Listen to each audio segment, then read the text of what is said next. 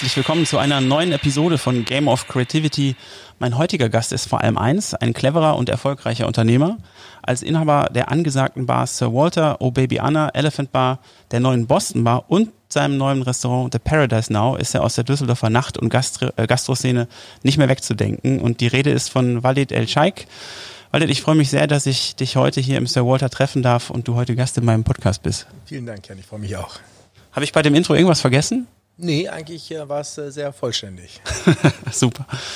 Walid, was ist deine früheste Erinnerung an deinen ersten Job? Die früheste Erinnerung an meinen ersten Job war, ähm, da war ich 14 und ähm, ich habe zu dem Zeitpunkt American Football gespielt. Äh, das äh, ist ein Ausrüstungssport, dementsprechend äh, teuer ist äh, die Ausrüstung, da man, die man da so tragen muss, die Vielfältigkeit dieser Ausrüstung. Und ich bin als 14-Jähriger ähm, nebenan in, in, in so eine Lagerhalle gelaufen. Ich wusste, da wird immer transportiert, irgendwas kommt, irgendwas äh, äh, wird abtransportiert. Ich habe einfach gefragt, ob äh, die in den Ferien nicht 14 Tage für mich einen Job hätten. Ich äh, möchte mir was äh, dazu verdienen. Dann haben die erstmal laut gelacht und äh, da ich aber ähm, da ich da aber stehen geblieben bin und gesagt habe, nee, nee, das ist mir schon ernst, ich möchte mir da was leisten und äh, das Taschengeld reicht dafür nicht aus. Ähm, und dann haben sie es angenommen und dann habe ich einfach äh, so Paletten beladen. Das war jetzt keine schwere körperliche Arbeit, aber es war morgens um 7 Uhr da sein, was, glaube ich, das Härteste an diesem Job Ich glaube auch, vor allem in dem Alter. und äh, dort habe ich, äh, äh, das, ja, das ist so, das ist so mein erster Job gewesen. Mein, also der erste bezahlte Job außerhalb jetzt so äh, Hilfsarbeiten in der Familie. Okay. Und ähm, du bist seit gut 20 Jahren als Betreiber der ehemaligen Anaconda Bar, ähm, die ja heute unter dem Namen, die du heute unter dem Namen Obebi Anna führst, ähm, ja in der Düsseldorfer Altstadt aktiv. Wird es sich angefühlt, deinen ersten eigenen Laden zu leiten? Und nimm uns doch mal mit zurück an den ersten Abend. Ähm, mein erster Abend war ähm, so ein bisschen geprägt durch meine Vorstellung davon, wie ich den Job, den ich da mache, und da war, und es war, es ging gar nicht dabei darum, dass es mein Laden ist oder nicht, sondern es, es ging eher darum, wie mache ich die Arbeit an der Stelle. Ich wollte, ähm, ich wollte den Job, den ich da mache, anders machen als das, was ich bisher erlebt habe und äh, wie ich auch behandelt wurde. Ähm, ich war Türsteher so, und das, ist, das war auch der Einstieg in die Anaconda als Türsteher. Und ähm, ich wollte es einfach besser machen. Ich habe äh, die Kommunikation in den Vordergrund gestellt. Ich wollte die Augenhöhe reinbekommen und ich wollte ähm, nachhaltig in Erinnerung bleiben bei den Gästen als Mensch. Das ist aber, das ist aber ein netter Kerl. So. Und erst mit der Zeit äh, habe ich verstanden, dass, dass das sich äh, weiterträgt. Dass ja. diese Freundlichkeit in, der, in dieser ersten Begegnung an der Tür ähm, der, der, der Trigger für die Freundlichkeit des Gastes dem Barpersonal gegenüber ist, die Offenheit der Musik gegenüber zu stehen, so und anderen Gästen. Das, äh, das, ähm, das ist etwas, was ich in der Nachbetrachtung dann festgestellt habe. Das war aber nicht äh, von Anfang an meine Intention. Ich wollte einfach nur der nette Kerl an der Tür sein, der eben nicht die große Hürde darstellt. Okay, ähm, das ist eine super interessante Beobachtung, finde ich, weil häufig ist es ja so, dass eben genau da ähm, so eine ganz harte Hand oder eine harte ja, Aussiebung stattfindet, äh, gerade im Sinne der ähm, des Publikums und wie wie ist das denn äh, angenommen worden? Das interessiert mich. Tatsächlich ist es so, dass ähm, ähm, wenn man sich Gedanken darüber macht, welche Stimmung möchte man im Innenverhältnis haben, hat man natürlich eine Vorstellung davon, wie der Gast äh, sein sollte im Idealfall. Ähm, es geht, es geht bei der Schaffung des Innenverhältnisses nicht darum, bösartig oder radikal Menschen auszusortieren, ohne irgendwas zu kommentieren, also aller Berghain, wo es einfach nur Ja oder Nein heißt, sondern ähm, es geht mir darum, festzustellen, wer diese Person ist. Und gerade im frühen Stadium meiner Arbeit oder meiner Tätigkeit dort an der Türe ähm, konnte ich noch nicht innerhalb vom Bro in, innerhalb von Sekunden entscheiden, ist dieser Mensch passt er da rein oder eben nicht. Das heißt, äh, ich habe ihn zwar ganzheitlich wahrgenommen in seiner Art und Weise zu stehen, in seiner Art und Weise sich zu bewegen, mhm. Äh, auch in der Art und Weise, wie nah er einem kommt. Also es gibt so einen, so, so einen Raum um einen, äh, der, der nicht durchdrungen werden sollte, zumindest nicht in jedem Zustand. Ja. So. Und ähm, und letztendlich geht es darum, wenn ich festgestellt habe, dieser Mensch passt nicht rein, dann möchte ich es so konfliktfrei wie möglich lösen. Und die Konflikt, ähm, Vermeidung erzeugt man dadurch, dass man ja durchlässig bleibt. Das heißt eben nicht aggressiv oder, weiß ich nicht, wildgässig oder uninteressiert. Also alles das, was dem Menschen gegenüber herabwürdigt, ist unangebracht an der Stelle. Das heißt, man ist eigentlich zu denen, die man abweist, am zuckersüßesten, um eben keinen Konflikt zu haben, aber auch um den erkannten Fehler mitzuteilen und vielleicht darin einen versteckten Hinweis darauf zu geben, wie man doch eher auftreten sollte, wenn man dem Ganzen im Innenverhältnis beiwohnen will. Total spannend. Vor allem, weil du das ja anscheinend auch relativ früh ähm, wie du sagst, intuitiv gemacht hast, aber dann natürlich irgendwo auch als, als Mittel erkannt hast, ähm, die Stimmung in dem Geschäft ähm, deutlich zu steigern wahrscheinlich oder so auszuleveln, dass da eben äh, eine gute Stimmung und dementsprechend natürlich am Ende alle von profitieren.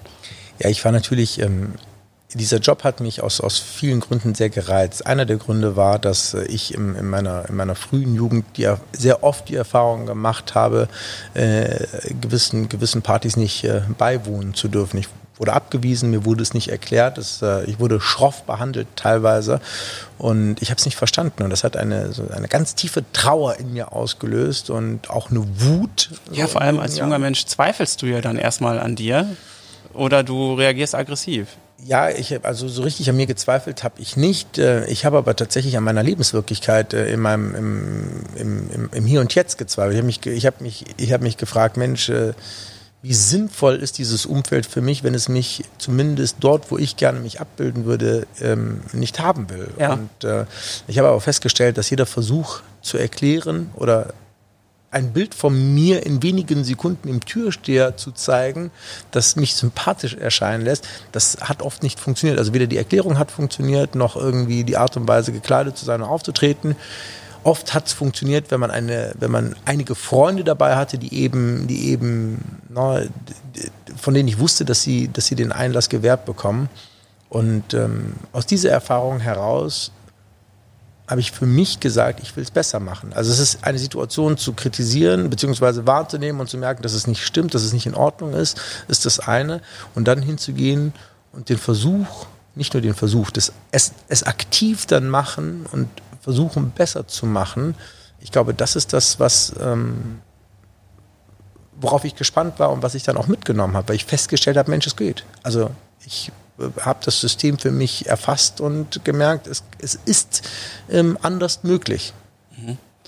Und das lebst du ja wahrscheinlich heute so in all deinen Lokalitäten. Das, das lebe ich heute in all meinen Lokaten, Lokalen, nur ähm, bin ich jetzt nicht mehr derjenige, der die Gäste äh, an, an vorderster Front empfängt, sondern, klar, sondern ich versuche, ich versuche meinen Mitarbeitern gerade im Einlass, ähm, äh, de, gerade dem Einlasspersonal eine, also nicht nur dem Einlasspersonal, aber besonders, weil es der Erstkontakt ist und weil eben dort die größten Ressentiments gegenüber Mitarbeiter herrschen, den versuche ich diese Grundhaltung immer wieder zu erläutern. Das ist, wir reden sehr, sehr, sehr, sehr viel darüber und wir sind uns auch alle bewusst, dass, dass es äh, Stereotype gibt, äh, ähm, womit man sehr viele Vorurteile verbindet und dass wir eigentlich äh, immer wieder uns herausfordern müssen, dieses, dieses, dieses stereotype Bild, das sich in unseren Köpfen festgesetzt hat, zu brechen, indem wir nach Merkmalen suchen, die, die eigentlich das Gegenteil beweisen, also die, die, die uns, die, also wir, die Revision, wir hinterfragen es. Glaube glaub ich das, was ich gerade sehe, oder will ich den Beweis? Und den Beweis kriege ich oft, wenn der erste Satz gesprochen ist, oder aber die, eine Reaktion auf einen nicht gesprochenen Satz folgt, oder ne, das Beobachten der Augen, wie unsicher oder wie sicher agiert der Mensch, mir, der mir gegenüber ist. Also äh, flackern die Augen nach rechts und nach links, ist eine große Unsicherheit und Irritation. Äh, das heißt, äh, der Mensch, der mir gegenübersteht, ist nicht von Grund aus aggressiv, beziehungsweise kennt diese Situation in der Form nicht, zeigt, dass er in der Lage ist, Dinge wahrzunehmen. Und all das fließt halt innerhalb dieser wenigen Sekunden, die man da vorne äh, hat, jemanden zu beurteilen, ein. Und ähm, ich hoffe, dass wir dann richtig reagieren. Und wenn, und wenn wir dann und wenn wir dann Nein sagen müssen, was natürlich passiert, no, schlicht und ergreifend, weil, weil die Welt nun mal so ist, wie sie ist, no, und verschiedene Grundhaltungen Menschen zu uns treiben, so, wenn wir dann Nein sagen, dann erklären wir uns und wir erklären uns nicht nur kurz, sondern wir erklären uns auch lang, no, sind, aber, ähm, sind aber da freundlich, besonnen, zurückhaltend, defensiv, empathisch, durchlässig, alles das, was Konflikt vermeidet, versuchen wir zu sein. Und wir sind auch meistens in so großer Anzahl vorhanden, das heißt mindestens zwei, drei, manchmal auch vier, dass wenn wir merken, dass der eine mit seiner Durchlässigkeit am Ende ist, wird durchrotiert, sodass der, der nächste Mitarbeiter in dieser Position eben von vorne beginnen kann und eben, ja, das ist, das ist die Verdopplung der Stressnerven ähm, ja, an der Stelle. Und somit wir versuchen, den Konflikt gänzlich rauszuhalten. Und das funktioniert. Also es ist, ähm, das ist, ähm, das wird uns sehr oft oder mir persönlich sehr oft gesagt, dass Mensch, dass, dass, dass die Mitarbeiter da vorne besonders sind. Und ähm, ich denke, dass äh, das auf diese Grundhaltung zurückzuführen ist. Also da habe ich natürlich jetzt mal eine ganz konkrete Frage und ähm, weil ich glaube, es ist ja äh, jedem schon mal passiert, der äh, im Nachtleben unterwegs ist, dass er vor einer großen Schlange stand und sich dann gefragt hat, naja, wie komme ich denn da jetzt rein? Oder ähm, das gibt natürlich Stammgäste, da ist das ja ein anderes Thema, aber wenn man irgendwo hinkommt, ähm, zu einem angesagten Club oder zu einer Bar, gibt's da so den einen Trick, würde ich jetzt nicht sagen, aber so den einen, einen Hinweis, den du mitgeben würdest, ähm, damit man zumindest gute Chancen hat, auch wenn es voll ist. Ähm, um gute Chancen zu haben, an der Schlange, um an der Schlange vorbeizukommen oder, oder überhaupt reinzukommen? Ich glaube, da ist eine gute Gegenfrage, weil ich glaube, ähm, fangen wir mal mit äh, überhaupt reinkommen an. Überhaupt, also es ist, um überhaupt reinzukommen, die, die, die, die Motivation unter Menschen zu gehen, ist ja Menschen sehen zu wollen, kommunizieren zu wollen und die Freude daran zu haben, anderen zu begegnen. Das heißt, wenn diese positive Grundhaltung vorhanden ist, ähm, ist das Wesen, das wir versuchen zu erfassen, ähm, das Richtige und dann kommt man rein. Und ähm, das ist völlig unabhängig von dem, was das Wesen kleidet. Das ist auch, das ist eine Prämisse. Das ist, wir werden sehr oft als sehr schick dargestellt. Wenn man uns aber im Innenverhältnis betrachtet, dann stellt man sehr schnell fest, dass wir sehr heterogen aufgestellt sind, auch äh, es, ist, es, gibt sportliche junge Männer, die hier rumlaufen. Es gibt sehr elegante Damen, die hier verkehren und, äh, und äh, Menschen, die direkt von der Arbeit kommen, Schlips und Kragen tragen. So. Und, ähm, aber alle haben ähm, die gleiche Grundhaltung, ein positives Interesse und die Freude, Menschen um sich herum zu haben. Das ist, das ist so der, der erste Tipp. Ähm, hin und wieder passiert ist, dass, äh, wenn ich draußen bin und die Schlange ist ewig lang, dass ich mal jemanden aus der Schlange rauspicke und sage, komm, das ist, äh, dich nehme ich mal mit. In der Regel sind das äh, ja, Menschen, die, weiß ich nicht, die ich spannend finde, wo ich mir denke, die Art und Weise, wie, wie sie in der Schlange stehen, wie sie gucken ähm, oder ähm, wie sie manchmal auch äh, gekleidet sind, wo ich mir denke, Mensch, ähm, da wüsste ich gerne, da, über diese Person ja, wüsste ich gerne mehr, da werde ich neugierig. Und dann nutze ich die Gelegenheit und sage, okay, du oder ihr, ihr kommt mal mit. So, wir gehen jetzt durch den Hintereingang dann hat man so eine Minute, zwei die Möglichkeit, sich mit den Leuten zu unterhalten. Und das Schöne ist dann immer die Reaktion, die, da, die, die zurückkommt. Und tatsächlich ist es 99,9 Prozent, äh, in 99,9 Prozent der Fall, dass, äh, dass, dass sehr, was sehr Interessantes und sehr Positives zurückgegeben wird und dass diese Menschen mir beim nächsten Besuch oder wenn ich sie im Innenverhältnis dann treffe, ähm, eine sehr positive Rückmeldung geben. Das ist dann, Toll. das ist dann schön. Ja, das ist schön. Vor allem, äh, zeigt das auch eine, eine, sehr menschliche Komponente und dass du ja auch darauf äh, achtest, dass du einfach ähm, vielleicht auch interessante Menschen einfach wirklich siehst und dem, dem ganzen Abend irgendwie damit einen Plus geben kannst. Ja, das ist, ähm, je, je bunter die Gesellschaft ist, die sich hier im Innenverhältnis abbildet, desto spannender ist es für jeden Einzelnen. Denn ähm, die Bar ist ja so konzipiert, dass auch ein gewisser Voyeurismus, äh, der jedem von uns innewohnt, auch ähm, bedient wird. So, und wenn ich, ähm, wenn ich an der Bar an der Mittelbar stehe und über die Bar hinweg blicke und beobachten kann, dann freue ich mich immer, denn, ähm, denn Kommunikation ist nicht Kommunikation ist nicht immer die direkte Kommunikation, der Austausch durch Sprache, es ist der Austausch durch Blicke, es ist äh, der Austausch im Vorbeigehen und ähm, es ist aber auch äh, die Beobachtung von Kommunikation. Es kommt bei mir etwas an, ähm, was zwei andere unter sich auf der anderen Seite ausmachen und es ist dann interessant und schön dazu zu sehen. Also es, ist, es, es bedient so ähm, den Wunsch der Wahrnehmung und des ähm, ja, sich selbst, ich will nicht sagen darstellen, aber des Selbstpräsentseins ganz gut. Wie ist das denn da ganz konkret für dich, wenn du Ich meine, du bist ja sehr bekannt in deinen Bars natürlich sowieso. Und ähm, wie ist das denn dann? Kannst du dann wirklich auch in die Beobachterrolle gehen oder wirst du die ganze Zeit irgendwo zur Seite genommen und ich, jeder möchte mal irgendwie sich mit dir kurz austauschen? Du, tatsächlich ist es so, dass, ähm, dass ich Gott sei Dank durch meine Bars gehen kann, gerade am Wochenende und abends, wenn es brechend voll ist und nicht, und nicht immer wahrgenommen werde als der Chef. Das liegt auch an meiner Art und Weise, ähm, eher unterm Radar zu schwirren hier und im, manchmal bin ich ja in T-Shirt und Turnschuhen hier und äh, es ist, viele verbinden das gar nicht mit, mit, mit, mit einem chefigen Auftritt. So. Ähm, hier, und, hier, hier, hier und da werde ich natürlich erkannt, aber es ist, ähm, es, es ist für mich spannend, weil ich würde sagen, 90 Prozent nicht wissen, dass ich der Chef bin. So, okay. es, es, sei denn, man gibt den Hinweis darauf. So, das ist, also das ist ganz, ganz schön. Das ist für mich spannend, weil ich manchmal Mäuschen spielen kann und zuhöre. Ne? Oder auch in der direkten Konfrontation, äh, Konfrontation ähm, ähm, ne? Kritik annehme. Ne? Es, es, wird dann, es wird dann darüber erzählt, wie schnell, wie nett, wie sympathisch oder manchmal auch, na, wie lange sie warten mussten. Und ähm, dann kann ich, kann ich einfach gut darauf agieren, ohne mich da in dem Moment auch sofort zu outen. Mhm, cool. Ich würde gerne noch eine Frage zu deiner Vergangenheit stellen. Und zwar, was war das Erste, was du von deinem eigenen Geld gekauft hast? Eigenen verdienten Geld? Das war ein Footballhelm. Da schließt sich der Kreis wieder genau, mit der Geschichte. Ja, cool. ja, das war damals manchmal ganz pragmatisch. Ne? Genau. Was war das zweite?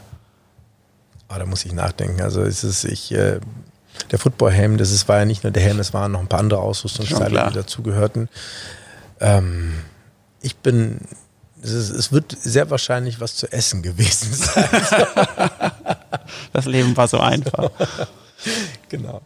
Ähm, lass uns mal zum, zum Jetzt kommen. Ähm, es ist ja kein Geheimnis, dass man in der Gastrobranche als Chef eigentlich täglich anwesend sein sollte und die Kasse am besten abends selbst, selbst macht. Und, und wie organisiert man denn so viele ähm, Läden gleichzeitig? Wie machst du das? Das ist eine, es ist, es, es ist tatsächlich so ein Relikt aus der Vergangenheit, dass man als Gastronom ähm, am besten selbst vor Ort sein sollte. Tatsächlich ist das, wenn man, wenn man Gastronomie in der Form, wie wir sie betreiben, macht, erstens nicht möglich, zweitens auch nicht sinnvoll. So. Ähm, es, die, die Organisation, das ist, wir haben eine Betriebsbeschreibung und ähm, von der Warenannahme bis hin zur Bestückung der einzelnen Theken, ähm, der, ähm, des Einbringens des Wechselgeldes beziehungsweise der Übergabeprotokolle, die gemacht werden müssen, samt Zellprotokollen, sind wir ja komplett, ähm, sind wir komplett organisiert. Wenn man das richtig macht, dann hat man ein funktionierendes Warenwirtschaftssystem, man hat einen Lieferanten, man hat Produkte, die ähm, in, in, in gleichen Gebinden immer wieder kommen. Und wenn man anfängt, all diese Positionen miteinander zu vergleichen so, und vielleicht auch noch die Gästezahl dazu hat, dann ergeben sich Kurven. Vergleicht man diese Kurven, weiß man, dass es, äh, dass alles richtig läuft. Schlägt eine Kurve mal aus, dann muss es eine Ursache dafür gegeben haben. Die Ursache kann sein, ein Produkt ist eine teure Champagnerflasche ist runtergefallen, zerbrochen oder aber sie ist wegen, weil sie verkorkt war, zurückgegangen. Dann würde ich aber in, de, in, in den Berichten eines Stornos sehen, warum das Peak an dieser Stelle stattgefunden hat, dann weiß ich, aha, okay, äh, Storno und dann habe ich auch irgendwo diese Flasche, die da im Archiv oder im Lager dann steht und dann kann ich es erklären. Ich glaube, wenn man eins vermeiden möchte, und zwar von seinen eigenen Mitarbeitern betrogen zu werden, dann sollte man hingehen und sie selbst nicht betrügen. Und äh, das, Sehr guter Punkt. Das ist, das, das ist meine Grundhaltung in der Bezahlung meiner Mitarbeiter. Das ist ein Knochenjob, den, den die hier machen und dieses, dieses, die ewige Freundlichkeit und Offenheit, ähm, die sehr oft von alleine kommt, wenn, wenn, wenn das Team funktioniert und das Umfeld stimmt, hm, die muss belohnt werden. Und die muss nicht, ähm, die, der, der Lohn, den wir hier zahlen, der ist, äh, sollte nicht nur branchentypisch sein, sondern er sollte auch in Anbetracht der Lebenswirklichkeit der Mitarbeiter stattfinden. Das heißt, 90 Prozent meiner Mitarbeiter wohnen in Düsseldorf. Das heißt, die Mieten in Düsseldorf sind höher als in Solingen, Monheim oder Langenfeld. Ähm, und sie leben auch in Düsseldorf. Das heißt, sie bewegen sich tatsächlich physisch hier, wenn sie essen gehen oder trinken gehen oder sonst wo. Das heißt, alles das, was sich innerhalb Düsseldorfs abbildet, ist wiederum um gewisse Prozentpunkte teurer als im Umfeld. Und das muss ich, das muss ich berücksichtigen. Das heißt, wenn ich möchte, dass ein Mitarbeiter zufrieden ist, muss ich ihm ein gutes Leben in seiner Stadt ermöglichen und vielleicht darüber hinaus das ein oder andere mehr. Und das, ist, und, das ist, und das ist für mich die Basis und deswegen sind Tarifverträge für mich zwar Leitfaden, aber die Lebenswirklichkeit in einer Stadt, das, das, das, ne, der, der, der Orientierungspunkt Nummer eins und danach richte ich mich und bezahle. Führt dazu, dass, ähm, dass äh, meine Kennzahlen sich an einigen Stellen verändern, weil ich einen viel größeren Anteil des Umsatzes, des Nettoumsatzes übersetze in Lohn. Aber das ist wiederum die Basis dafür, dass dieser Umsatz in der Höhe dann das auch da ist, dass es mir erlaubt, genau. ähm, überhaupt weiterzumachen. Und, und vor allen Dingen, das ist eine, eine extrem stark wachsende Branche. Also es ist ein, und, und wenn ich meine Mitarbeiter halten möchte, reicht es nicht aus, nur ein gutes Betriebsklima zu haben oder die Benchmark innerhalb meiner Branche darzustellen. Nee, die müssen davon leben können. Und das führt wiederum dazu, dass, dass ich mehr Initiativbewerbungen habe, als dass Leute sich Gedanken machen, mich ähm, zu verlassen. Das hört sich super an. Vor allem äh, zeichnet das einfach auch ein wunderschönes Bild von einmal dir als, ähm, als Chef, als jemand, der sehr empathisch ist und ähm, der auch einfach ja, diese Wertschätzung mitbringt, ich glaube, die, die sich eigentlich jeder Arbeitnehmer wünscht. Und du hast genau erkannt, äh, es geht eigentlich immer um den Menschen und es geht immer darum, dass so immer das beste Ergebnis erzeugt ja, werden kann. Und nüchtern betrachtet hilft es mir natürlich auch dabei, ähm, meine, ja, auch nicht betrogen zu werden. Wieso?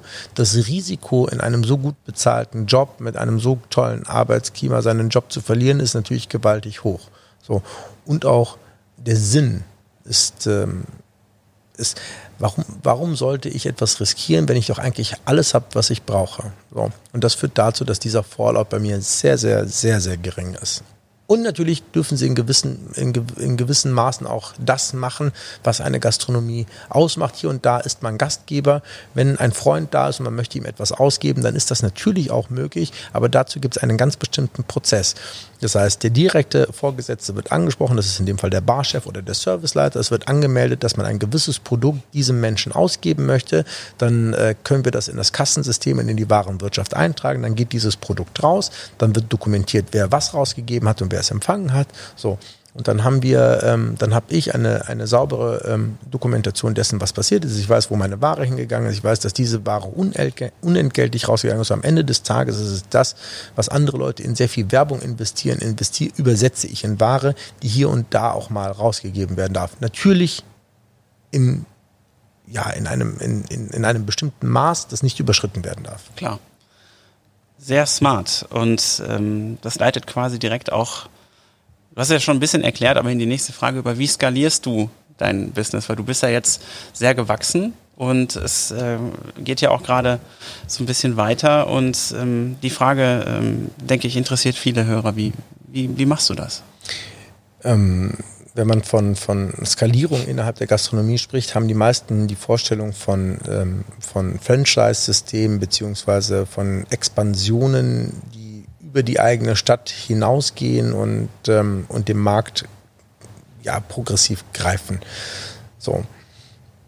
Meine, ähm, mein Skalierungsansatz ist da ein etwas anderer. Ähm, was ich versuche, ist nicht ein Geschäftsmodell, also die wirtschaftliche Komponente dessen, was ich mache, zu skalieren, sondern was ich skaliere, ist eine Vision. Alles das, was, ich, was, was in meinen Betrieben stattfindet, entspricht bringt einer ursprünglichen Vision, der Vision von guter elektronischer Musik in einem futuristischen Raum, die Vision von Oldschool Hip-Hop in einem alten Herrenzimmer, englischen Herrenzimmer, Geil. die Vision von kosmopolitischem Miteinander verschiedenster Farben, verschiedenster Emotionen auch in einer wirklich großen raumgreifenden Bar, was letztendlich ähm, die Blaupause für das Sir Walter ist. Und äh, diese Gefühle übersetze ich. Das System, was dahinter steckt, die Art und Weise, wie ich abrechne, also die, die ganze, das Prozedere, wie eine Bar eingerichtet wird, wie wir, wie wir Ware einkaufen und so weiter, das ist tatsächlich systematisiert an anderer Stelle. So, und das, das könnte man skalieren. Dieses, die Skalierung würde aber nichts bringen, wenn die Vision an anderer Stelle fehlt. Das ist richtig. Ist, was soll ich denn als zwölf Sir Walter aufmachen, wenn der Bedarf eigentlich nur für eins gedeckt ist? So. Was man daraus hört, ähm, ist ja, dass du offenbar sehr gut zuhören kannst und dass du merkst, was gerade so vielleicht einfach fehlt oder was gewünscht ist. Du das hast das ja mit der Tür eigentlich schon beschrieben, ja. dass du merkst oder dass du gut beobachten kannst und ich glaube, das spiegelt sich ja auch in deinem, Konzept, in deinem Gesamtkonzept ganz gut wider, richtig? Ja, das ist, es ist äh, die, wie ich empfangen werden will, ist Teil meiner Vision. So, und ähm, alle reden immer über Konzepte. Und ich, ich höre dann immer ganz gespannt zu und bin immer sehr interessiert und frage mich am Ende ja, aber warum dieses Konzept? Also was, was liegt dem zugrunde? So, was möchtest du erreichen damit, wenn du vom Konzept sprichst, das du übersetzen willst?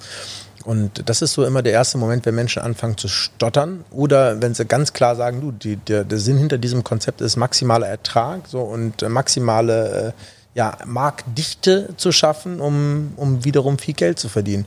Und dann denke ich, ähm, dann reden wir nicht mehr von Gastronomie, weil in Wahrheit ist doch Gastronomie ein Ort, wo sich Menschen verschiedenster Couleur begegnen und kommunizieren.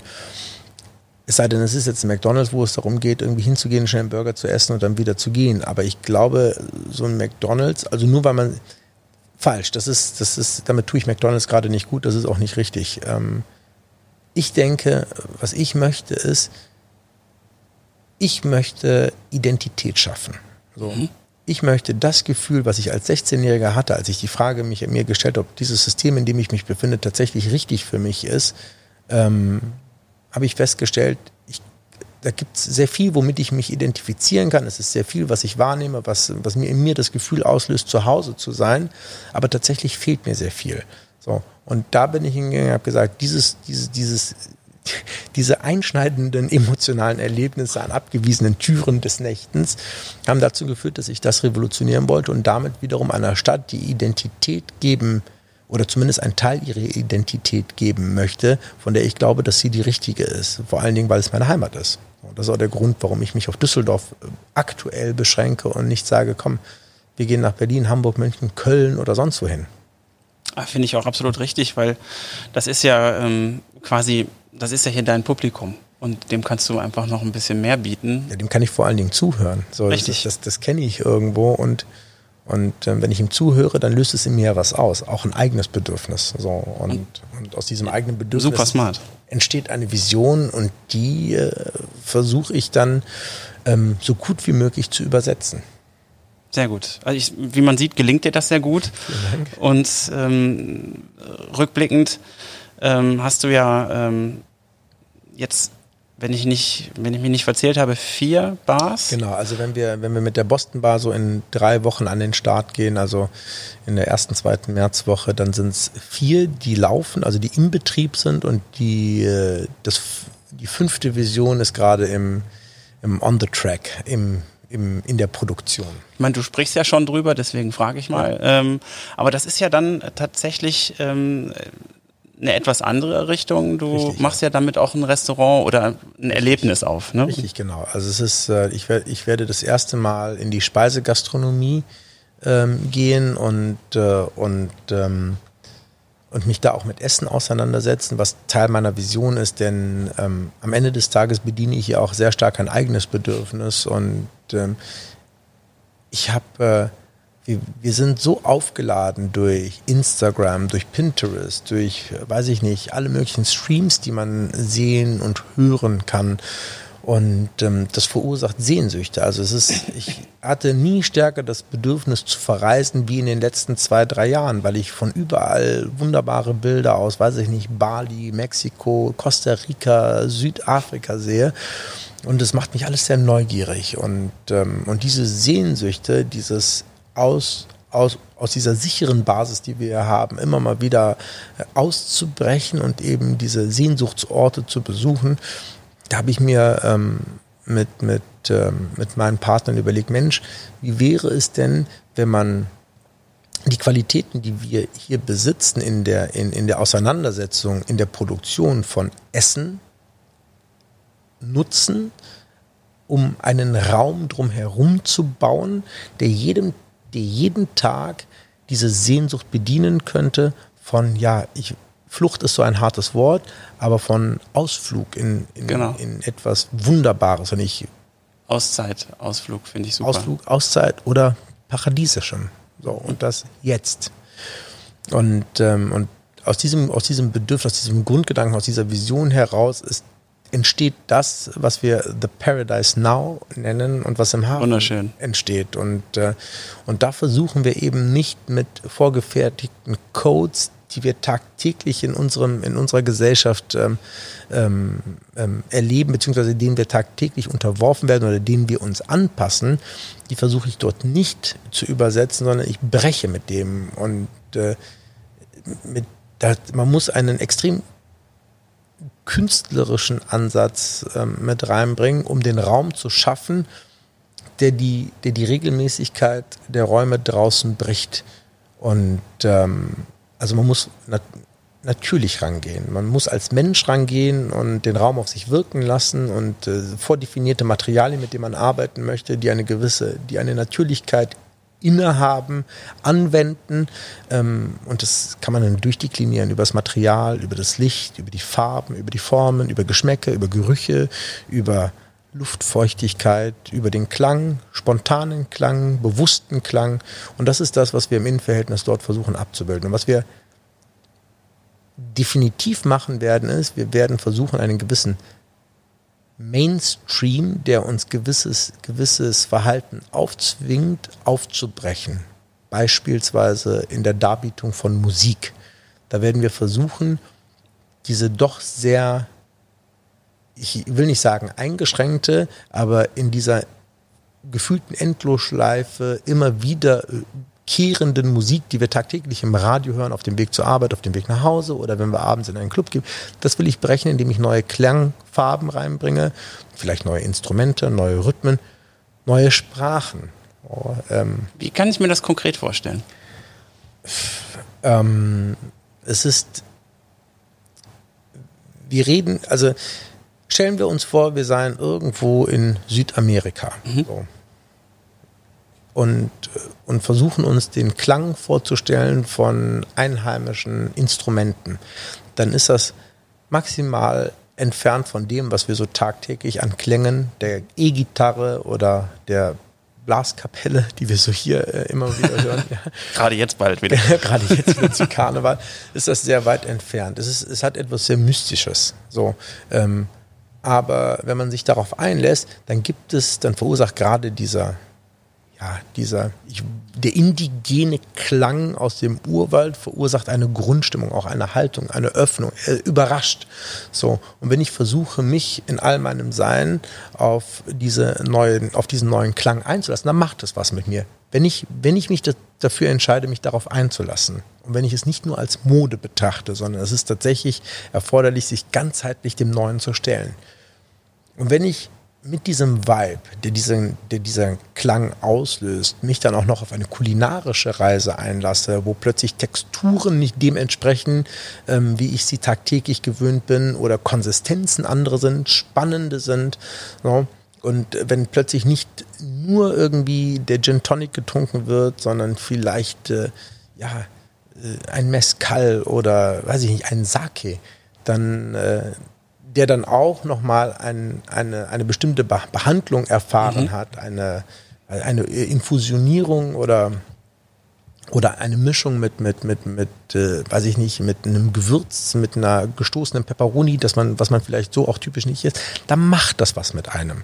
Dann ist man nicht mehr auf seinen gewohnten Pfaden unterwegs, also man ist reicher um eine Erfahrung, um eine sehr komplexe Erfahrung im, im, im Gehör, also im, in der Wahrnehmung durch, durch, durchs Hören, im Geruch, im Geschmack, in der Haptik, in der Optik, ja. in der Wahrnehmung ja, ja. durch das Auge, der Lichttemperatur. Sehr spannend. Ich, ich möchte mich einfach, ich arbeite so hart und das tun so viele innerhalb dieser Gesellschaft. Ich möchte einfach täglich fliehen können. Nein, fliehen ist das falsche Wort.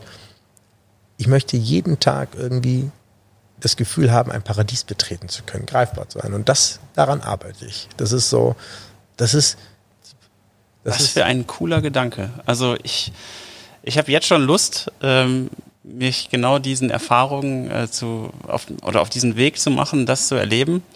Und ähm, ich bin wirklich gespannt. Wann ist das soweit? Ich hoffe, dass wir ähm, im Juni äh, soweit äh, sind, dass wir, dass wir dort das Pre-Opening ähm, ankündigen können, dass die ersten Gäste kommen können und sich darauf einlassen können. Ja. Cool. Wir haben tatsächlich im Hafen sehr viele Restaurants, die eine sehr, die eine sehr große Beliebtheit innerhalb der Gesellschaft haben. Das ist, und, da, und das sind nicht nur, das sind nicht nur die Systeme, die sich dort angesiedelt haben, wie ja, es gibt auch Perlen, das stimmt. Okini oder, oder, oder Mongos oder so etwas.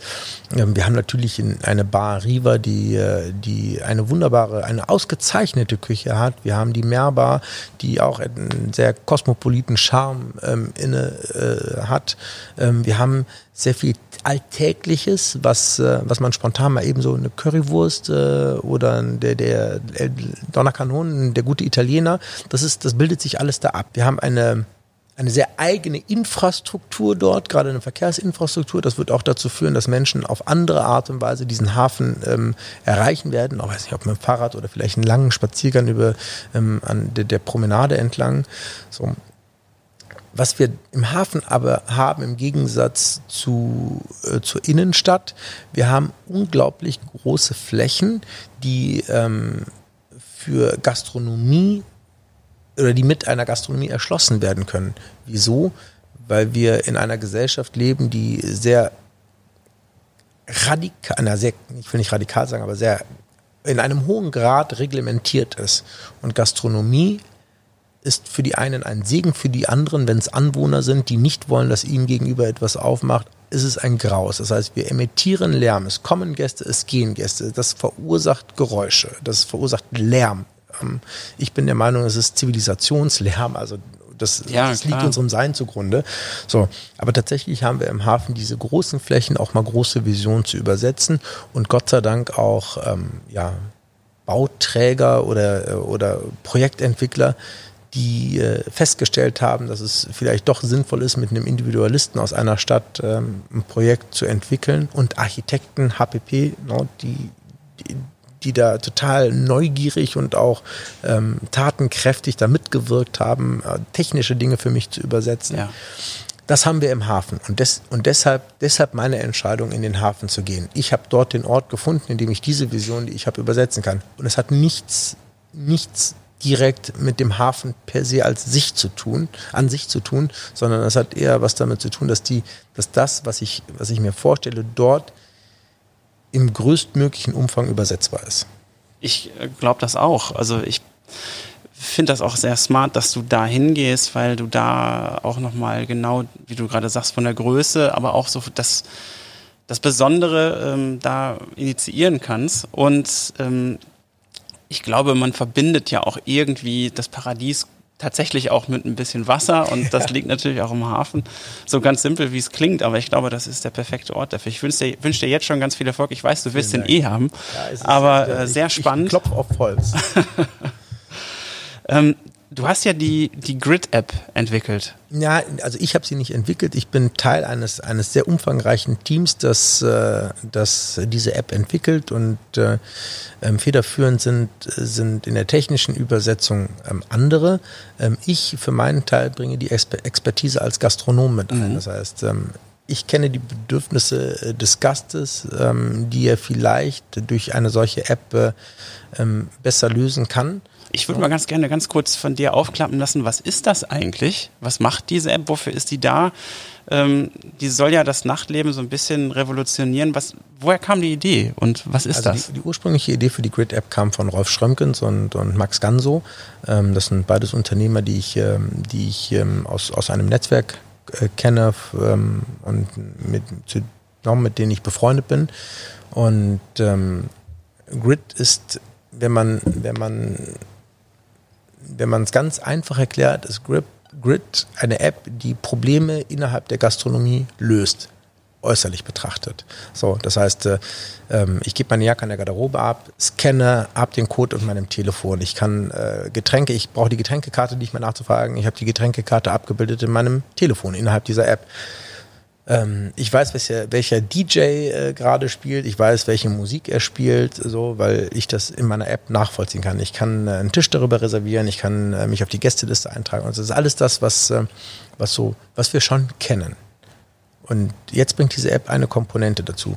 Sie geht hin und tritt in Kommunikation mit dem, der das Getränk macht, mit dem, der die Musik spielt ja, und äh, von mir aus auch mit dem, was dort an, an, an Ware angeboten wird. Ich kann, ich kann bewerten. Ich kann, ich kann, ähm, no, ne, ich kann dem DJ ein Trinkgeld zukommen lassen, sagen, hey man, super Musik, die du spielst, mega, hier, bitteschön. So, der Kellner genauso, bitte, Trinkgeld super. Ähm, so, ich habe dann meinen Lieblingskellner äh, bestellt immer nur noch bei ihm. So, ich habe meinen Lieblingsdrink. Ich kann aber auch dem Wirt, der dahinter steht, dem Gastronom, auch mal einen Hinweis geben. Mensch, schade, dass du nur, weiß ich nicht, diese 40 verschiedenen Sorten Gin hast. Ich hätte vielleicht den Wunsch, den zu haben. Zack, kann man das in der, in, also es ist die Interaktion im Praktischen, aber auch in der Wertschätzung. Mhm. Ähm, no, es ist es wird spielerisch. Also es ist so, ich, no, ich, ich, ich erzähle dem Türsteher, ey du, ich bin Stammgast hier, ich bin hunderttausend Mal da. So, und der Türsteher sagt so, wie? Ich kenne dich aber nicht. Mit der App habe ich einen Track Record. So, ich kriege Punkte für den Einlass, ich kriege Punkte für das Verzehren von Getränken. Ich, äh, so, ich kann dem Türsteher beweisen an der Stelle, guck mal, das bin ich und das ist mein Track Record. Ich bin ein, ein Silberkunde, ein Goldkunde, ein Platinkunde, was der Teufel. So, ähm, es, ist, es, ist, es ist Gamification. Es ist Spaß daran haben, Punkte zu sammeln, Kritiken zu geben, den Kickback dafür zu bekommen. No, denn es ist auch nicht, der, der Kickback ist ja nicht umsonst, sondern es ist, es ist, äh, beziehungsweise die, dass ich diese Informationen gebe und, dem, der, und der Musik zustimme oder der, der Art und Weise, wie der Drink gemacht wurde, der Stimmung im Allgemeinen, führt dazu, dass ich Credits bekomme. Und diese Credits kann ich ja wiederum, weiß ich nicht, in, in Getränke, in Ware, in, in, einen, in, einen, in eine Fastlane, um nie wieder anzustehen, übersetzen. So. Sehr spannend. Also am Ende des Tages greift es Probleme innerhalb der Gastronomie auf, löst sie. Es vermeidet natürlich sehr viel Bargeld, was auch, Bargeld ist, äh, auch immer ein Problem innerhalb der Gastronomie. Je umbarer, je mehr Menschen mit, mit, mit Karte bezahlen, desto besser für, für auch für die Gäste, weil. Es dauert ja auch einfach länger. Es, es, ja, Bargeld dauert länger und vor allen Dingen Bargeld kostet. Also Bargeld in den, in, in den Verkehr zu bringen, kostet Geld. Ich muss das Geld irgendwo abholen, so, das kostet eine Gebühr. Ich muss es irgendwo zählen, das kostet Zeit. Ich muss es irgendwie wieder sicher zurückbringen zur Bank, das kostet wieder Gebühr, das Verwahren. Es ist, es ist alles oh, es ist blöd. Also ich würde es gerne vom, vermeiden. Hört, sich, hört sich super gut an. großer Freund von unbarem Zahlungswesen, was natürlich durch diese App auch erleichtert wird. Wie wird das denn angenommen? Wir haben, ähm, die, die App ist aktuell nur in einem meiner Betriebe aktiv, in der Oh Baby Anna, und es arbeitet gerade ein riesengroßes Entwicklerteam daran, ähm, diese App auch hier im Sir Walter ähm, in Betrieb nehmen zu können tatsächlich ist die Implementierung einer solchen App mit allen, mit der gesamten Logistik, die dahinter steht, ein enorm komplexer Pro auf, äh, Prozess no, und der muss funktionieren. Ich meine, hier, wir haben einen so gewaltigen Druck hier. Ähm, wenn das ist, sind so viele Gäste da, die wollen so viel und die haben so viele Baustellen, die wir gleichzeitig beackern. Es muss funktionieren. So, und da arbeitet gerade das Entwicklerteam daran, das Ganze für das Sir Walter abbildbar zu machen so, und zum Funktionieren zu bringen. Und ähm, ich denke, dass wir da auch in spätestens einem Monat soweit sind, dass wir hier dass wir hier damit loslegen. Wir wissen noch nicht, ob wir erstmal mit ausgesuchten Gästen daran arbeiten, ob wir sagen, okay, hier, das sind 60 Leute, das ist, äh, ihr, ihr, kriegt den, den, den, den Zugang, macht es mal, um uns einerseits nicht zu überfordern und vor allen Dingen, wenn wir damit an die Masse gehen, das Scheitern nicht vorwegzunehmen, weil wenn es irgendwelche Bugs gibt oder Systemausfälle, dass das plötzlich ja, sehr gute Idee und sind. Also wir sind immer noch in der MVP-Phase und gucken, dass wir es äh, bestmöglich dem System hier anpassen, um daraus auch zu lernen und das dann übersetzbar zu machen, weil wir wollen ja, dass äh, alle Gastronomen irgendwann die Möglichkeit haben, ähm, auf diese App und den Nutzen, den Wert, der dahinter steht, mhm. äh, ähm, daran zu partizipieren super spannend. Ich bin, äh, vor allem finde ich gut, dass du sagst, dass du daraus ähm, so eine, ich nenne jetzt mal so einen inneren Kreis ähm, dir schaffst, weil das ja zum einen den Leuten auch zeigt, hey, der vertraut mir und auf der anderen Seite aber auch, du hast ja direkt Markenbotschafter. Ja. Also sehr schlau. Vielen Dank. Ähm, welchen Stellenwert hat das Thema Personal Brand und Storytelling für dich als Unternehmer? Konkretes Beispiel, es gibt ja diesen diesen Menschen Nusret Götz, Götze, heißt mhm. der so, Götze, genau. ähm, Salt Bay, ja. der sich ja als, ähm, als Restaurant äh, oder als, wie nennt man das eigentlich? Der hat ja schon fast ein Imperium da aufgebaut. Ja, er, hat, er hat ein Imperium. Es ist, äh, Aber der inszeniert sich ja perfekt als Marke und ähm, ist das etwas, was du für die Branche grundsätzlich als äh, richtige Richtung siehst, ähm, das oder ist das typabhängig oder? Das ist das ist äh, das ist eine Farbe innerhalb dieser Branche. Das ist äh, ähm, das ist am Ende des Tages ist es etwas, äh, man, wenn man in einer dieser Restaurants ist, möchte man eigentlich auch immer ihn sehen, so wie er Salz über seinen Unterarm auf ein Steak äh, äh, streut oder ähm, mit ganz wenigen Handgriffen dieses Stück Fleisch zerlegt. Das ist, äh, das ist eine Inszenierung. Das ist natürlich ähm, Storytelling, das schärft eine Marke. Ja. Ähm, für mich persönlich ist es das nicht. Ich bin, ich bin ein anderer Typus. Nee, du bist ein ganz anderer Typ. Du hast das ja auch gerade äh, wunderbar erklärt. Und ähm, grund grundsätzlich ist es aber etwas, was der Branche an sich gut tut, weil ne, am Ende des Tages, äh, das ist eine Form von, ohne das despektierlich zu meinen, von Disneyland, also erlebnisorientierter Gastronomie. No? Ne? Und dieses Erlebnis äh, wird einfach dort perfekt gespielt. Das ist immer die Frage, die Vision, die dahinter steckt, ist, weiß ich nicht, äh, Fleischgenuss äh, maximal mondän. So.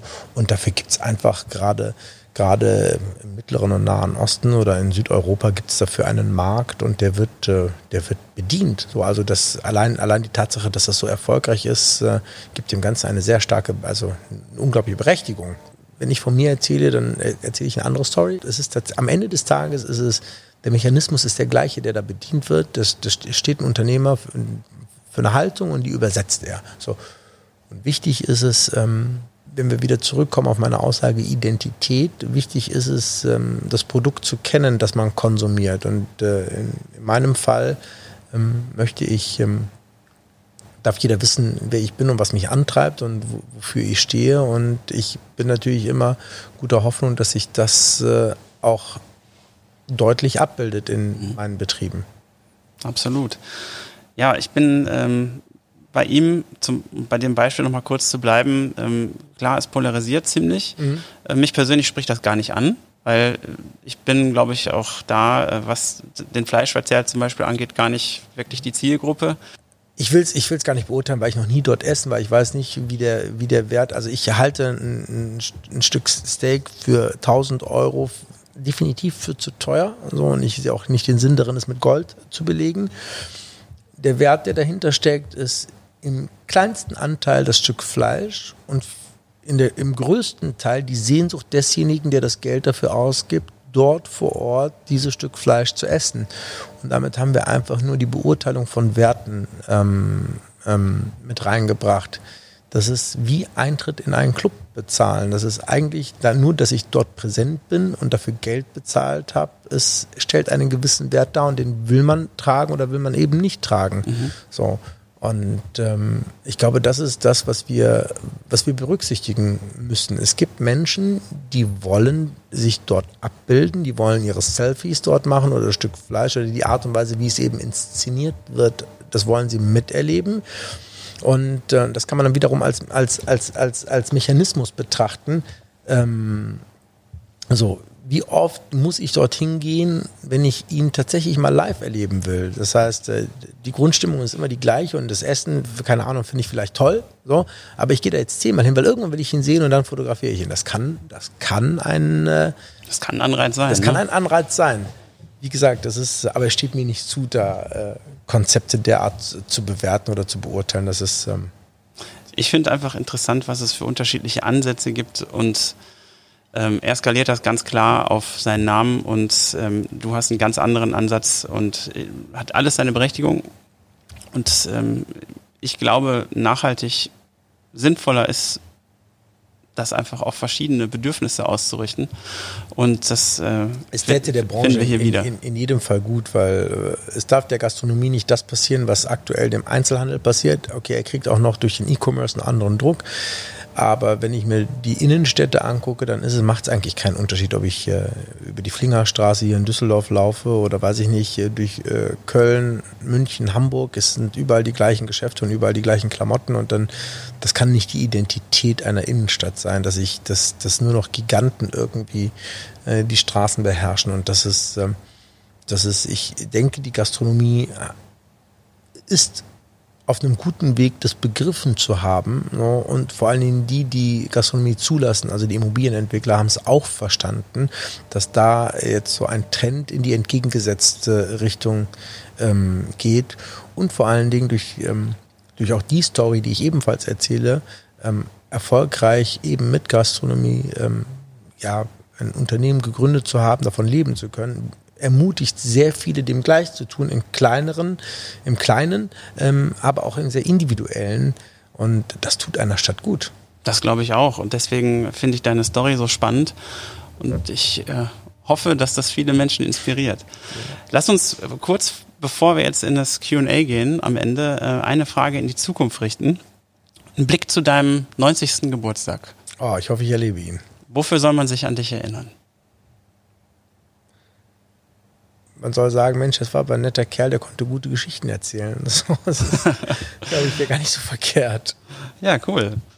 Ähm, wir steigen ein ins QA ja. und da geht es einfach darum, ich stelle dir Fragen, auf die du spontan und kurz antworten kannst, um den Hörern so ein bisschen Tools und Tipps zum Anfassen zu geben ja. und vielleicht den einen oder anderen Rat noch mitzugeben. Gerne. Konkret Rat, welcher Rat, den du in deiner Branche hörst oder mitbekommst, ist der schlechteste? Achte aufs Geld. Nee, falsch. Ähm, mach es, um gereicht zu werden. Was ist der Beste? Achte auf dein Gefühl. Welches Unternehmen gibt es noch nicht, das unbedingt gegründet werden sollte? Holla. Hast du ein spontanes Gefühl? Ja, ich äh, würde würd gerne von zu Hause her fliegen. So. Also bitte produziert Maschinen, die mich durch die Luft hierher bringen. Und zwar sicher. Stark. Und emissionsarm. Woran glaubst du, was andere für verrückt halten? Ja, also es ist, ähm, ich glaube an, ich, ich, ich glaube an Empathie. So, macht euch auf, dann erfahrt ihr mehr. Also dieses, dieses, dieses, äh, dieses Mauern, ist, also Schweigen ist Gold, zählt bei mir nicht. Das ist, bei mir ist Reden Gold. Wie gehst du mit Negativität um? Ich gehe zum Sport. Ich, ich, bewege schwere Gewichte und äh, power mich aus. Dann, oh, das ist so, äh, wenn der Körper müde wird und, und, und, und schwach wird, weil er viel trainiert hat, dann lässt man ganz anders Dinge zu und das ist, und dann lasse ich auch zu, dass die Negativität an mir vorbeifliegt. Ähm, hast du für dich wichtige Routinen in deinem Leben? Sport ist so eine Routine. Ich versuche einmal am Tag für eine Stunde Sport zu treiben. Okay. Und natürlich darf der Kuss meiner Tochter morgens nicht fehlen, bevor ich zur Arbeit fahre. Oh, das ist herrlich, weil ähm, ich glaube, ich, das ist das, wofür wir das hier alles machen. Absolut. Wozu kannst du heute leichter Nein sagen als vielleicht noch vor einigen Jahren? Alkohol. Tatsächlich, ich, äh, ach, mir macht es nichts aus, tagelang nichts zu trinken, aber wenn ich mich ja mit Freunden abends hinsetze und was trinke, dann, äh, dann genieße ich es auf eine ganz andere Art.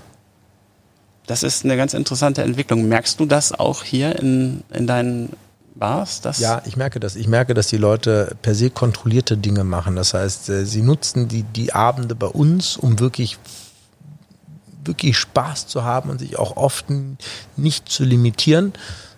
Dafür ähm, sind sie wesentlich asketischer in ihrem Alltag. Das liegt aber auch mit dem Bewusstsein für Nahrung und, und ja und Getränke überhaupt äh, für Alkoholkonsum ähm, in, in unserer Gesellschaft zusammen. Ich finde ja gerade ganz interessant, wie sich das entwickelt mit ähm, nicht alkoholischen Cocktails und Drinks. Ähm, hat das bei euch auch schon Einzug gehalten, dass das äh, wichtiger wird? Nein, also wir haben schon immer, wir haben schon immer Homemade Lemonades auf der Karte gehabt und wir haben sehr viele nicht alkoholische Drinks, die sehr spannend sind. Ähm, aber ich glaube, das ist äh, nicht alkoholische Cocktails, das ist so, das ist ein, ein kleiner zumindest in der Kommunikation ein, ein großer Trend, aber in der Realität ein, ein sehr, sehr, sehr, sehr, sehr, sehr kleiner Trend. Spannend, weil das, äh, ich habe das genau so mir gedacht, dass das, ja, das wahrscheinlich ist, nicht wirklich passiert. Nee, dafür ist das Preis-Leistungs. Also warum sollte ich für eine Flasche alkoholfreien Gin 50 Euro bezahlen? Am Ende des Tages ist es, weiß ich nicht, Tee. So, es ist jetzt sehr despektierlich, aber nee, also es, da, ja, mache ich, da mache ich mir lieber einen Tee und stelle ihn kalt und äh, infusioniere ihn von mir aus auch, aber es ist, no, ne, es ist, es geht eher darum, mit Alkohol vernünftig umzugehen. Absolut. Mussten wir alle irgendwie lernen, ne? genau. Was oder wer inspiriert dich wirklich? Also ganz verschiedene Menschen. Das ist äh, ein Professor an meiner, meiner Universität inspiriert mich, ähm, meine Frau inspiriert mich, äh, Freunde inspirieren mich, ähm, der Alltag inspiriert mich. Wenn ich, äh, weiß ich nicht, wenn ich durch die Straße fahre, die Sonne schlägt gerade durch an der Häuserschlucht vorbei und es sieht toll aus, dann frage ich mich, Mensch, das ist toll, wie kriege ich so, wie kriege ich das übersetzt? So, also es ist die Inspiration, kann man aus ganz, ganz vielen, ganz, ganz vielen ähm, Dingen ziehen. Aber in der Hauptsache die Kommunikation. Das ist so das, was mich am allermeisten inspiriert. Das Reden mit anderen und das Zuhören. Was ist eine deiner gerne auch skurrilen Eigenheiten, auf die du nicht mehr verzichten möchtest? Skurrile Eigenheiten. Oh weh wenn ich im Laden äh, trinke, dann es sieht bei mir immer so aus, als würde ich Alkohol trinken. Ich äh, jedes jedes jedes alkoholfreie Getränk kommt dekoriert in einem Whisky-Tumbler mit Eis. Das ist das wissen auch meine Mitarbeiter. Wenn ich ein, wenn ich ein Glas Wein bestelle, dann kriege ich es selten in einem Weinglas. das ist ja cool. Was sind deine drei Lieblings-Apps auf deinem Smartphone?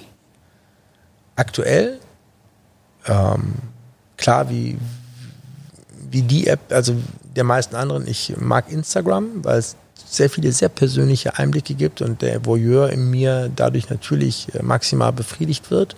Dann liebe ich meine Fußball-App, da kann ich wunderbar die Fußballergebnisse mitsehen. Und äh, welche ist das? Ah, da muss ich mal ganz kurz drauf gucken. Ich kann dir gar nicht sagen, wie die heißt. So, die heißt One Football. One Football, okay. Und äh, ja, der Spiegel. So, ah, das ist, äh, bist du Plus-Abonnent? Ich bin Plus-Abonnent, ja. Sehr gut. Ähm, welches Buch hast du am häufigsten verschenkt und warum? Das ist von Tanja Kinkel, der Puppenspieler, weil es, weil es wunderbar Histori historisch, historisches ähm, erzählt es ist, oder wiedergibt. Es, ist, ähm, es lässt Einblicke in, in die, ins Italien des äh, der Renaissance und ähm, es macht einfach Spaß. Es ist, es ist eines der Bücher, die mich, ähm, ja, die, die mich am, am weitesten aus der Realität genommen haben. Das hat Spaß gemacht. Spannend. Das kenne ich noch nicht. Das ist direkt auf die Liste gegangen. Ähm, was war deine beste oder lohnenswerteste Investition an Geld, Zeit, Kraft oder anderem? Das war tatsächlich der Einstieg in die Gastronomie. Das ist so das, was ich an Geld, Zeit und vor allen Dingen Kraft äh, damals in die Anaconda gesteckt habe. Das ist, äh, das war tatsächlich die lohnendste Investition, weil sie, weil sie mich auf vielen, vielen Ebenen bereichert hat. Vor allen Dingen aber auch auf der persönlichen. Die Reise hört nie auf, ne? Das mhm. ist echt spannend. Hast du in letzter Zeit etwas gesehen, das dich zum Lächeln gebracht hat? Ach, andauernd. Das ist so. Es ist. Äh keine Ahnung, wenn es nur ein Snippet irgendwie äh, im, im, im, Internet ist, wo, wo, wo etwas Lustiges passiert und wo man einfach schmunzelt und dann jemandem zeigt, guck mal hier und einfach gemeinsam lacht. Ja. Was macht dich glücklich? Freundschaft. Schönes, schönes Schlusswort. Ähm, gibt es etwas, was meine Hörer für dich tun können? Kommt mich besuchen. ähm, Kommen wir direkt zur letzten Frage. Ähm, wie kann man dich dann erreichen oder wo trifft man dich am besten? Aktuell trifft man mich wohl am ehesten in, in, in der Bar Sir Walter hier in Düsseldorf und ähm, ansonsten, ich bin aktuell tagsüber sehr oft im, im, im Düsseldorfer Hafen unterwegs, weil ich dort die äh, auf der Baustelle unterwegs bin und, und den Raum auf mich wirken lasse und meine, meine Einbauten übersetze. So, aber tatsächlich begegnet man mir hier oder abends beim Essen irgendwo in einem Restaurant. Stark. Walid, ganz lieben Dank für deine Zeit. Herzlich gerne. Danke für die tiefen Einblicke in deine Unternehmerwelt, in deinen Kopf. Ich fand das super inspirierend und ich glaube, du kannst damit viele tolle Impulse geben. Es hat sehr viel Spaß gemacht, gerne.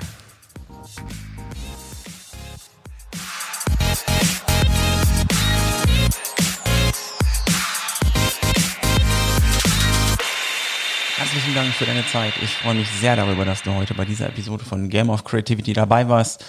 Mir ist jedoch aufgefallen, dass viele Leute alle Episoden hören, aber noch kein Abo und keine Bewertung bei Apple Podcasts dagelassen haben, beziehungsweise noch nicht all ihren Freunden erzählt haben, dass dieser Podcast sehr, sehr wertvoll ist. Ich sehe das. Quatsch, kleiner Spaß. Also, habt einen schönen Tag und nicht vergessen, Anfang zu machen, denn nicht gemacht haben wir alle schon oft genug. Das war der Jan.